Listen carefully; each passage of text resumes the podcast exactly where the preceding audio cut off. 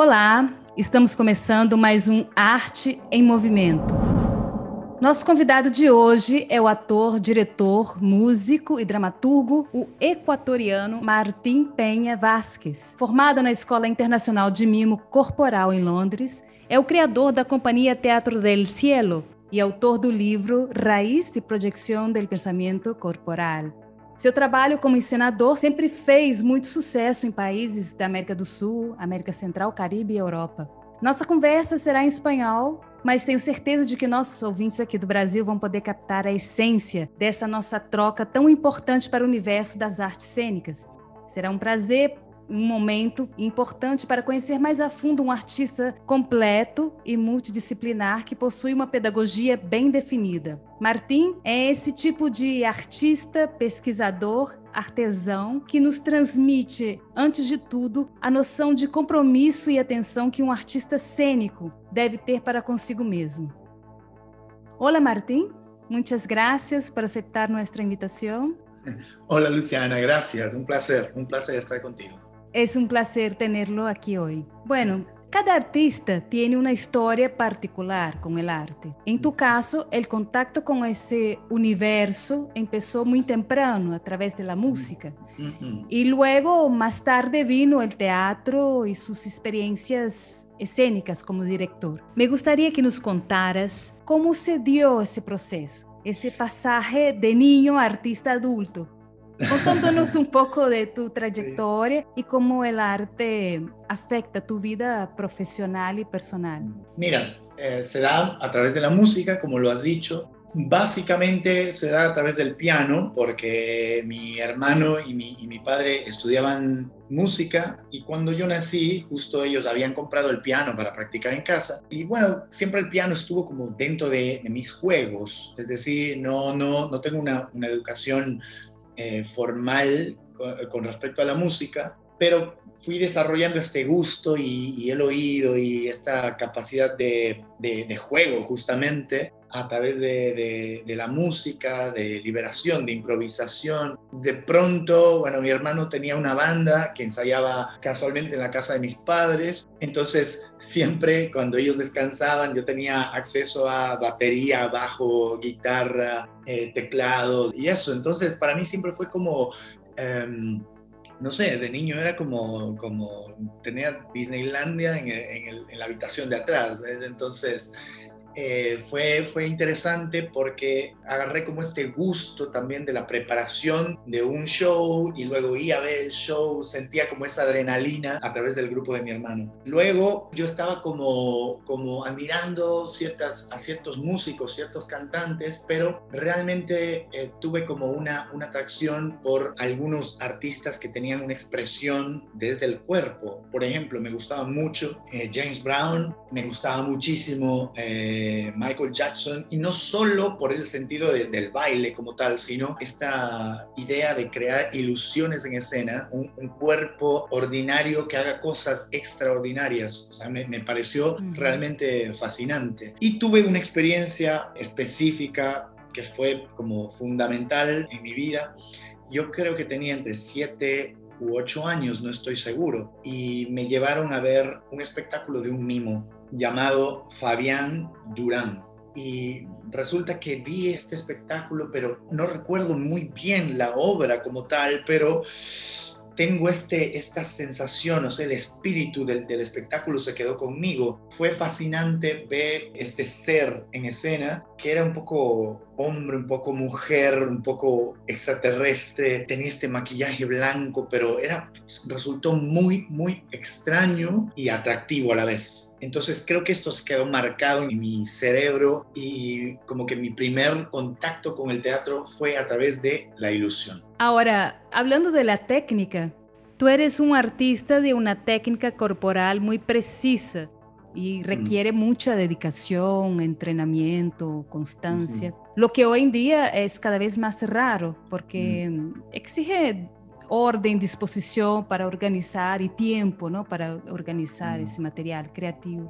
Y además adquirir inteligencia corporal es un trabajo, bueno, largo, pues. Además de eso, o sea, la técnica, tú tienes la difícil tarea de dirigir y actuar al mismo tiempo, lo que es muy complejo. En tu estilo de composición escénica exige lo que yo vi, ¿no? Exige rigidez y se repite de una manera exhaustiva lo que requiere una presencia muy fuerte del director. Y yo sé que tú actúas también. Entonces, ¿cómo lidiar con esas dos funciones, que es muy cruel también para, principalmente para el actor? Eh, y también ah, que hablara después de, de, la ya otra cosa que es la libertad creativa, ¿no? Cómo entra el trabajo creativo de los actores en la creación de proponer materiales. O sea, eh, resumí un poco cómo es el proceso de trabajo tuyo, desde la técnica del director, el actor y bueno, el trabajo con los actores. Mira, para ir así como eh, con orden, hablemos un poco de la libertad. Yo considero que existen dos tipos de libertad. Muchas veces la gente se confunde y dice, bueno, que yo simplemente soy libre desde el lado creativo, pero no necesariamente significa que tengas un canal poderoso de transmisión de esa libertad. Es decir, tú puedes expresar tu amor, eh, expresar tu, tu, sentimiento, tu pensamiento, tu emoción, tu filosofía. Sí, pero no necesariamente significa que tengas este canal poderoso para plasmar dicho pensamiento en escena, lo cual es un proceso totalmente técnico. Entonces, existe dos tipos de libertad. Una simple libertad con la cual dar rienda suelta a tu emoción, a tu creatividad, que está bien, pero llega un punto en donde tú tienes que pasar por un proceso rígido, estricto, cuadrado, mm, técnicamente cruel, ¿verdad? Que es por el mismo proceso por el que pasa un músico, por ejemplo, eh, un, un, pintor, pues tiene que estudiar dibujo, tiene que estudiar la anatomía, un escultor, por ejemplo, por donde tú tienes que realmente estudiar a fondo el canal de transmisión. Esto en un principio se vuelve asfixiante porque la técnica es una, es una cosa que te encierra o sientes que te encierra, pero en realidad lo que tú estás haciendo es construir tu libertad. Después de este proceso rígido, técnico, lo ideal es encontrar tu nueva libertad, que a esta libertad yo, yo la llamo una libertad canalizada, consciente, construida, fabricada. Es decir, nosotros somos conscientes de que nos liberamos y realmente podemos plasmar esta filosofía de vida o esta visión del mundo de una forma eh, eficiente, eh, poética, que a la vez abre puertas para la libertad del espectador. Entonces yo no, considero que sea lo mismo simplemente decir, bueno, yo soy libre y creo cosas y tú estás atrapado en un mundo técnico. No, es todo lo contrario. Más bien estás construyendo la libertad, la verdadera libertad artística. Es más o menos citando el, ejemplo de los surrealistas, cuando hablan de ser muy conscientes para expresar el inconsciente. Em, no es lo mismo la libertad de un artista plástico a la libertad de un enfermo mental, por ejemplo, un loco que, que simplemente se manifiesta, un niño que hace sus garabatos, que está muy bien, pero ¿qué hace el, el artista plástico? Estudia el manejo de la luz, la sombra, la anatomía, las distancias, las proporciones, etcétera, para plasmar este mundo totalmente de pronto absurdo, inconsciente, extraño, pero lo, plasma de una forma poética, con cierta maestría para poder llegar al resto de seres humanos. Entonces, eh, ya yendo a la pregunta específica, creo que todavía sigo en el estudio, todavía hay mucho que estudiar en la escena. La escena no creo que llegas a un punto, te gradúas de la escuela y dices, bueno, ya, ya está. Creo que a lo largo de todo el camino incluso ni siquiera dando clases, dirigiendo, tú encuentras ciertos obstáculos que se presentan para la creación de un espectáculo y tienes que inventar la manera de solucionar eso, de librar a los actores de estos obstáculos, de encontrar nuevos lenguajes o de encontrar nuevas maneras de presentar los recursos ya establecidos. Es decir, la técnica es esto, pero ahora, ¿cómo usamos esta misma técnica para todo el tiempo presentar algo nuevo? Algo innovador. Entonces, el estudio creo que nunca para, nunca. Pero al mismo tiempo sí estoy percibiendo mi libertad. Ahora, o sea, no, no me considero tan rígido ni tampoco exijo una rigidez al actor. De pronto en las clases sí, pero el momento de crear creo que es muy importante que se establezcan ciertas bases, pero también dar una comodidad al actor para que se libere, para que exprese todo lo que tiene dentro. Sí, hablando de tu trabajo pedagógico, que es algo también muy fuerte, obviamente en tu teatro, no se puede separar la pedagogía principalmente porque tú eres un actor que está trabajando sobre sí mismo todo el tiempo, ¿no? Y me gustaría que hablara un poco de eso, ¿no? Que eres de esos directores raros raros hoy en día, ¿no? Que entrena actores, pero entrena actores de verdad, ¿no? Acompañándolos en el proceso de construcción de la dramaturgia del actor, del trabajo de preexpresividad. Entonces, eh, enseñando eh, ejercicios básicos, o sea, tú empiezas desde lo básico, de lo básico de la mímica corporal, ¿no? Hasta el trabajo de finalización de la puesta en escena, que ahí ya usando los elementos escénicos, el tiempo, el espacio, o sea, un trabajo muy, muy duro. ¿no? Mm. Y, bueno, y también tienes un libro que me gustaría que hablara sobre eso, porque es, yo sé que es un gran aporte para la comprensión de lo que es la, los orígenes de la, del mimo corpóreo y, ese valor que tiene para la tradición teatral. Y ese pensamiento sobre la inteligencia corporal. Y, y bueno, me gustaría que hablara un poco sobre eso, ¿no? Y, también agregara, son dos preguntas. y ahora también con la pandemia, que yo sé que tú estás tratando de enseñar a, través de esa plataforma digital, eh, adaptando, ¿no? Eso. Y me gustaría que, tú hablaras también cómo es, cómo está siendo para ti esa experiencia.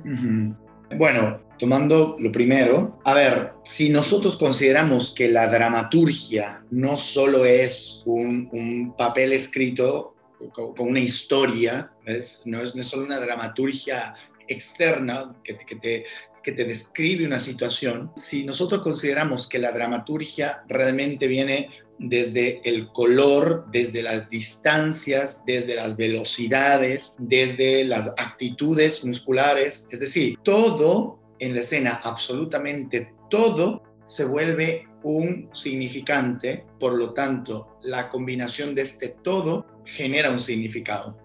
Si nosotros consideramos eso y comenzamos a ver la dramaturgia desde el músculo, desde el color, la velocidad, como te dije, significa que estamos componiendo y generando detalles y generando significantes desde el mismo instante que el actor o la actriz están parados en escena. Ya está diciendo algo, ya tiene un significado, ya ese cuerpo parado en escena, según la actitud muscular, según el frente que tenga, la posición del cuerpo que tenga, ya es una metáfora, ya es algo que significa algo, ¿verdad? Entonces, obviamente, yo no es que reviso la escena cuando dicen bien el texto y ya está, sino estoy en cada instante de la obra. Entonces he llegado a entender que los espectáculos no se construyen con buenas historias, sino se construye instante por instante. Que un actor, un personaje, saque una silla del escenario cómo saca la silla, por qué saca la silla, por qué se mueve de derecha a izquierda o de izquierda a derecha, por qué. Todo tiene un sentido. Al mismo tiempo que él se está moviendo, algo está pasando y la escena se, hace completamente plástica. Por lo tanto, claro, tengo que estar en cada instante de la composición porque considero que la escena es una pintura móvil. Eh, yo trato de evitar este síndrome de los actores utileros, que, por ejemplo, bajas un poquito la luz, cambian la escena, se enciende la luz y vuelven a actuar y empieza. No, realmente eh, trato de construir que, por ejemplo, el elemento está por acá, tiene que llegar al otro, otro extremo, pero es una búsqueda dramatúrgica de por qué esta mesa cambió de extremo a extremo. Alguien la movió, pero por un viaje dramático. Entonces hay un cómo y un por qué que encierra un qué y los cambios se dan de una forma imperceptible para el espectador. Mi intención es que el teatro sea físico, pero que el espectador no perciba ninguna técnica ni perciba los recursos artificiales, sino que se vea inmerso en este viaje dramático y que diga, bueno, espérate, la, mesa estaba acá, la sombrilla estaba por acá, de pronto todo cambió, cambió la luz, la distribución de los elementos, cambiaron las posiciones de los actores. Bueno, todo cambia como cuando el cielo cambia de color y forma, que es todo un proceso, una transición. Por lo tanto, claro, es complejo componer porque, por ejemplo, el pintor pinta un cuadro, pero en este caso estamos hablando de movimiento, no de una imagen estática. Por lo tanto, pintas un cuadro y tiene que transformarse imperceptiblemente en otro cuadro y en otro cuadro y otro cuadro. Entonces eres escultor, eres pintor, eres un músico que más allá de presentar una pieza musical, presentas todo un viaje sonoro que tiene que ir acorde con el movimiento. Voy con la actriz o con el actor ahí, en cada instante, siendo como su conciencia, siendo como la voz de su mente. Y sobre tu parte pedagógica Ah, ahora pedagógica, durante sí. la pandemia, me gustaría que tú hablara un poco sobre eso también, porque me imagino la dificultad, pero mucha gente ha comentado que ha descubierto otras posibilidades también, ¿no? Que el actor que está detrás de la pantalla, digamos así, también se ha descubierto, ha sido forzado a, Sí. a ser un poco creador de su material, ¿no? Porque muchos actores están son siempre como pendientes del director, pero también los obliga de cierta manera a construir su propia dramaturgia, ¿no? Sí. Y eso, no sé, me gustaría saber tu experiencia. Primero, ser un artista considero que no es una profesión como tal, sino yo lo considero más que nada un estado artístico. Por lo tanto, o sea, yo veo que estás en este estado, así esté un gobierno, as- así esté el otro gobierno, así tengamos esta crisis o no tengamos esta crisis, o sea, siempre va a salir la voz, siempre va a salir este deseo de expresión poética y claro, ahora no ha sido la excepción, es decir, tenemos esta pandemia, así como han surgido también las guerras, por ejemplo, en los tiempos donde surgen todas estas vanguardias y, los artistas se manifiestan, manifiestan lo que sienten en ese momento.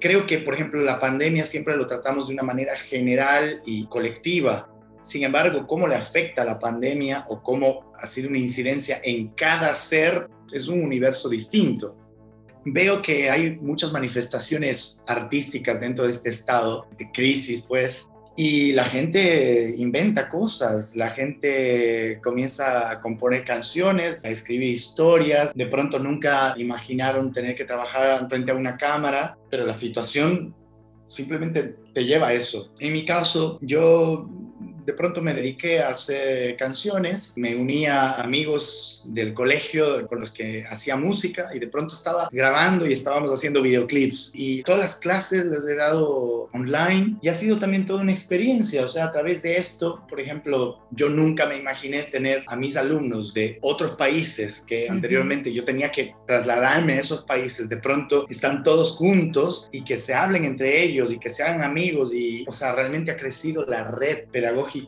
enormemente. Ese ha sido un aspecto hermosísimo de todo esto. Ahora, eh, hay cosas que, claro, me hace falta, obviamente, lo presencial, pero creo que siempre nos tenemos que adaptar y siempre tenemos que salir a flote.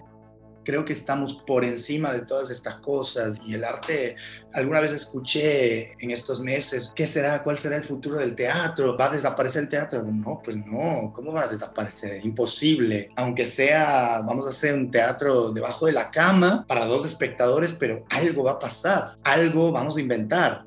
Vamos a hacer teatro con señales de humo, vamos a hacer pinturas con, qué sé yo, no, no sé. Algo tiene que suceder siempre, porque la mente creativa todo el tiempo está, está rodando. Y digo, es un estado, entonces tenemos que expresar, tiene que salir de alguna manera lo que sentimos. Sí, esa es una gran discusión, ¿no? Mm. principalmente en la gente de teatro. Eh, es la gran discusión ¿no? de cómo será, cómo vamos a salir del cierre actual del teatro COVID, ¿no? ¿Cómo será, cómo, se, cómo- cómo será organizado? O sea, en la antigüedad hay prohibiciones para los actores. Bueno, surge una corporalidad tremenda porque hay críticas a los políticos, pero lo haces a través del cuerpo. Este, de pronto estallan las guerras, estalla la guerra en Europa y nacen algunos artistas que están haciendo funciones para los niños, para refugiados, qué sé yo. Siempre hay una salida. Creo que la efervescencia artística es como, no sé, algo que se va llenando de energía y ¡boom! Simplemente explota por algún camino, por algún medio. Eugenio Barba al principio de la pandemia, ¿no? Dijo que, digamos que el lado positivo, entre comillas, de todo eso, nos proporcionó un momento de retorno a la esencia teatral. Que se había perdido, ¿no? Que el teatro se... se, eh, porque le habla del tercer teatro, que el teatro, bueno, que no el, el, teatro institucionalizado, digamos. Claro, claro, claro, La, y también Annie Bogart eh, escribió hace poco también sobre más o menos sobre eso, ¿no? De aprovechar el momento, la oportunidad de investigar esos elementos fundamentales del teatro. Entonces ella, ella pregunta, o sea, estamos en un momento de preguntarnos qué es el teatro, para qué, de qué mm. se trata. Peter Brook también la semana pasada habló de eso. Entonces, esas cuestiones de ver qué es el teatro para mm. hacer una reflexión, algo bien interesante, ¿no? Eh, fíjate que, que, estamos en este debate de qué va a pasar porque han cerrado los teatros. Justamente estamos en, una, en un tiempo inédito, muy extraño, muy extraño, que nos estamos preguntando más que qué va a pasar con el teatro, nos estamos preguntando sobre la humanidad. ¿Verdad? O sea, preguntarse, ¿el teatro va, va a parar o no va a parar? ¿Cómo va a ser el nuevo teatro? Realmente, perdón, pero eso es como un segundo plano en el sentido de, nos preguntamos ahora, ¿Por qué? ¿De dónde viene esto? ¿Es una conspiración? Eh, ¿Qué está pasando con la humanidad? La humanidad, hay, hay personas que están muriendo. Por lo tanto, más que preguntarnos acerca de que el teatro sobreviva, no, no sobreviva, más bien es esta la, vía, es decir, el, el, arte en general, más bien para, para expresar lo que pensamos acerca de este tiempo, humanamente hablando. Eh, imagínate si no tuviésemos el teatro para expresarnos hoy, que, tenemos cosas aquí, muchas, hay, hay mucha eh, especulación sobre las cosas, no, no sabemos el origen de todo esto. Es también alarmante ver cómo están muriendo conocidos por todas partes. Es un tiempo de muchísimas muertes. Es un tiempo también muy extraño en el sentido de que tienes que de pronto verte encerrado, privado de algunas cosas, que esto es humanamente muy especial. No, no voy a decir ni malo ni bueno, es, es, es, es extraño, es extraño para el ritmo normal de la vida. Por lo tanto, este tiempo extraño imagínate qué haríamos si no tuviésemos el arte para expresarlo, porque estamos bombardeados de noticias, estamos bombardeados de lenguaje cotidiano, redes sociales, todo. Y ya veo que cada vez la humanidad se sensibiliza menos con esto, porque recibes una noticia de que estalló una bomba en Medio Oriente y, dices, sí, qué pena, pero realmente no la sientes y no la vives como lo, que realmente significa. Luego dices, bueno, ya, agarraron a no sé quién, que es narcotraficante, murieron tantas personas, ves las estadísticas como ver los productos en el súper, tantos muertos en este país, tantos muertos en este país. Es tan común hablar de las tragedias, de las muertes, de las enfermedades y de gobiernos tan nefastos que el lenguaje, digamos, cotidiano ya no nos sensibiliza. Realmente necesitamos un lenguaje artístico, poético, metafórico, para rescatar esa sensibilidad. Obviamente no todo el mundo está listo para esto, pero hay muchas personas que quieren expresarse quizás a través de una puerta espiritual que se le abre a través del arte, encuentra esta liberación. No sé si esta liberación o consuelo, oxígeno, aliento, renovación. Yo creo que este tiempo pasa a un segundo plano, preguntarse, si el arte va a sobrevivir o no. El arte tiene que estar. Eh, tomando las palabras de Schopenhauer, de este filósofo, que dice, el artista es alguien que no aguanta la vida, por lo tanto genera un universo paralelo para tener esta bocanada de aire. Y lleva, de hecho, Schopenhauer a un extremo y dice, bueno, hay dos opciones para estas personas que no aguantan la vida el suicidio o el arte. Entonces, eh, tiene que salir adelante, tenemos que hacerlo. Essa foi a nossa conversa de hoje com este criador cênico incrível que é Martim Penha Vasques. E eu encerro aqui falando um texto do Arthur, que ele diz o seguinte: Refazer a vida, eis o verdadeiro objetivo do teatro.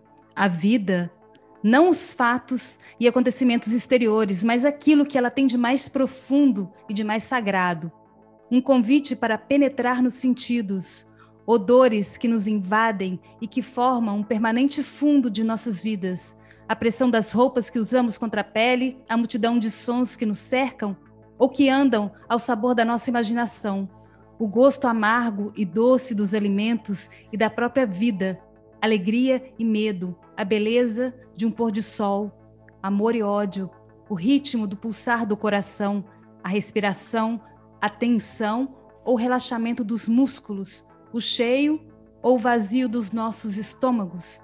O teatro é o estado, o lugar, o ponto onde se aprende a anatomia humana e através dela se cura e rege a vida.